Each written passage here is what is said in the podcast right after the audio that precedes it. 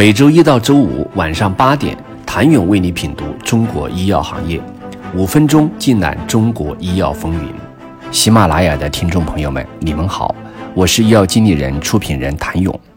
两个月前，李克强总理在国务院常务会议上强调，药品集采重选企业要确保药品降价不降质量。不减疗效，集采要在为患者减负同时，兼顾企业合理利润，促进产品创新升级，努力使这项改革实现患者和企业、医疗机构都受益。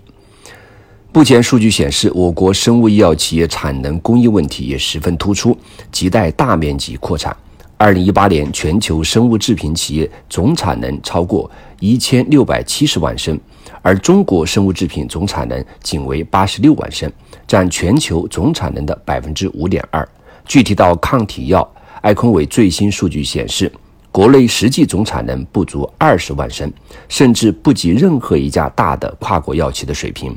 譬如罗氏是六十七万升，强生是二十三万升。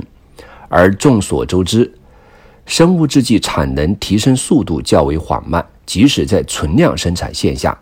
产量提高依然受限于工艺复杂、生产周期长、设备要求高、生产质检人员短缺等因素。譬如原料药的细胞培养、收获和提纯都有既定时间要求，加上无菌生产工艺中的每个步骤都需一定时间，在既定的厂房设施下，无法短期内提速增产以满足合同量，一般需要三到六年才能实现。一家外企透露，其国内工厂在总部专家和技术人员的努力下，耗费五年才达产。另一项掣肘的地方在于，国内生物制品关键耗材及设备主要依赖进口，譬如培养基、药物分析仪设备等，包括原料药的短缺风险已经老生常谈了。若短期内开展集采，很容易出现供应不足、短工断供的风险。此前，在化学药、仿制药的集采中就出现过类似的情形。另外，企业可能很难兼顾价格和质量，容易引发质量问题。但药品质量是中央高度关注的民生根本。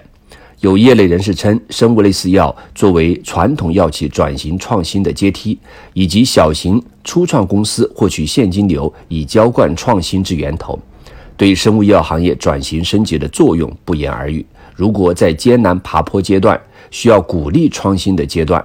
遭受到集采的冲击，必然不利于创新转型。我国集采推开已有三年，虽已逐渐步入常态化阶段，但为低价论似乎仍然存在。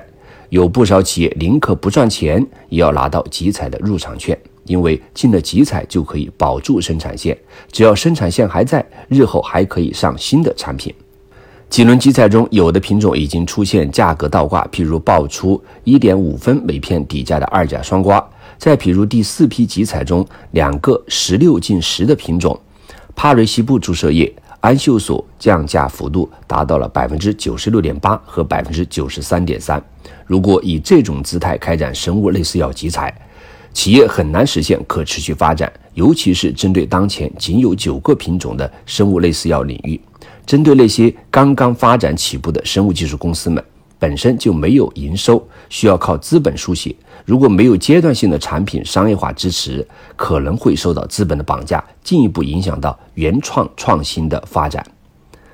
提升创新药物研发水平，释放生物药产业创新潜力，是产业持续高质量发展的必然要求。可持续的创新基于合理的利润激励，高质量的药品研发基于合理的价格保障。形成良性的产业发展机制，建议国家相关部门统筹考虑生物制品创新采购政策，系统规划推动行业形成稳定、优质、可持续的供应体系，促进产业高质量发展，平衡价格和质量体系，兼顾企业合理利润，鼓励创新，促进产业可持续发展。谢谢您的收听。想了解更多最新鲜的行业资讯、市场动态、政策分析，请扫描二维码。或添加医药经理人微信公众号“医药经理人”，医药行业的新闻与资源中心。我是谭勇，明天见。